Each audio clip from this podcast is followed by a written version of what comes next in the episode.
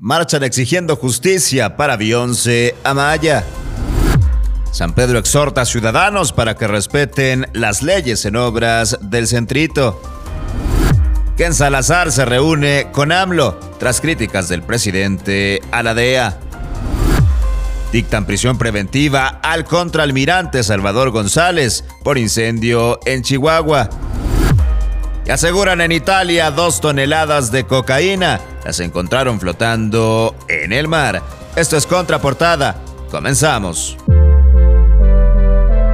Qué gusto saludarte ya en esta mañana de martes 18 de abril con la información más importante, la más relevante de este día y arrancamos con temas locales. Vaya que ha causado Fuerte indignación el caso de Beyoncé Amaya, otro caso en donde lamentablemente ocurre un homicidio, un feminicidio, una situación que pone en peligro a las mujeres familiares y amigos de Jazmín Amaya se manifestaron para exigir justicia por la muerte de la joven de 20 años, Beyoncé, que residía en Texas y que vino de vacaciones a China, Nuevo León, pero lamentablemente encontró la muerte en el municipio de General Bravo. El contingente, en su mayoría mujeres, recorrieron varias calles del municipio en este ya citado, portando prendas en color morado y azul. Las cerca de 250 personas advirtieron a las autoridades que no van a permitir que ocurra un hecho violento más en su municipio. Exigen justicia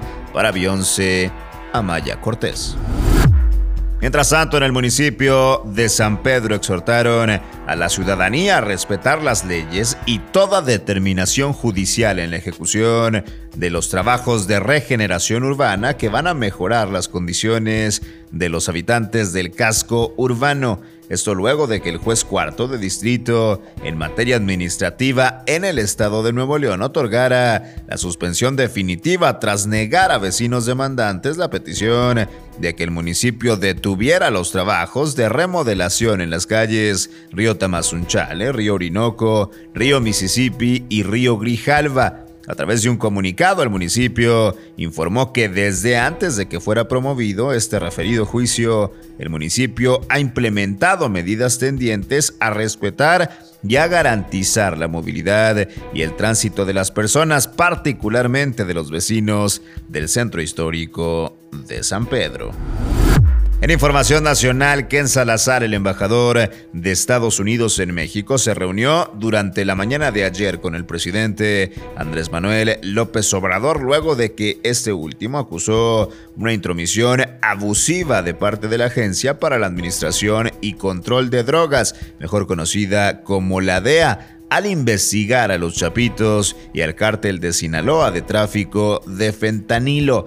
El encuentro duró alrededor de una hora, sin embargo, el representante del gobierno de Joe Biden no quiso dar declaraciones a la prensa. Durante su conferencia matutina, el presidente de México dijo que debe tener, junto a Estados Unidos, cooperación para el combate al fentanilo, pero no puede haber intromisión de diversas agencias como la DEA, que estuvo durante año y medio infiltrada en los más altos niveles de la organización criminal. Se reúnen Ken Salazar y AMLO van en contra del fentanilo. Mientras tanto, un juez de control dictó prisión preventiva oficiosa al contraalmirante Salvador González Guerrero, exdelegado del Instituto Nacional de Migración en Chihuahua, por los delitos de ejercicio ilícito del servicio público, homicidio y lesiones derivado del incendio de una estación migratoria en Ciudad Juárez que dejó 40 muertos. Esta mañana el contraalmirante compareció ante un juez en el Centro de Justicia Penal Federal de Chihuahua. Se determinó que la audiencia inicial de González Guerrero se realice el próximo viernes 21 de abril a las 10 horas. Según el Registro Nacional de Detenciones, González Guerrero fue detenido la tarde del domingo en la colonia Jardines del Aeropuerto, en Ciudad Juárez. En información internacional, la Guardia de Finanza italiana encontró este lunes decenas de paquetes con un total de dos toneladas de cocaína flotando en el mar frente a la ciudad siciliana de Catania. un alijo que equivale a 400 millones de euros en el mercado. Se trata de una incautación calificada como récord por la Guardia de Finanza de Catania. El hallazgo se produjo durante un control rutinario de las costas orientales de Sicilia cuando las aeronaves del cuerpo de seguridad identificaron desde el aire numerosos paquetes blancos embalados, unidos por una red que flotaban en el mar. Aseguran en Italia alrededor de dos toneladas de cocaína, equivalente a 400 millones de euros en el mercado. Y vieras aquí la información más importante de este martes 18 de abril. Yo soy César Ulloa, arroba César Ulloa G y esto es Contraportada por Altavoz MX. Todos los días la información más relevante de Monterrey, México y el mundo la encuentras aquí en nuestra multiplataforma. Excelente día, pásenla bien.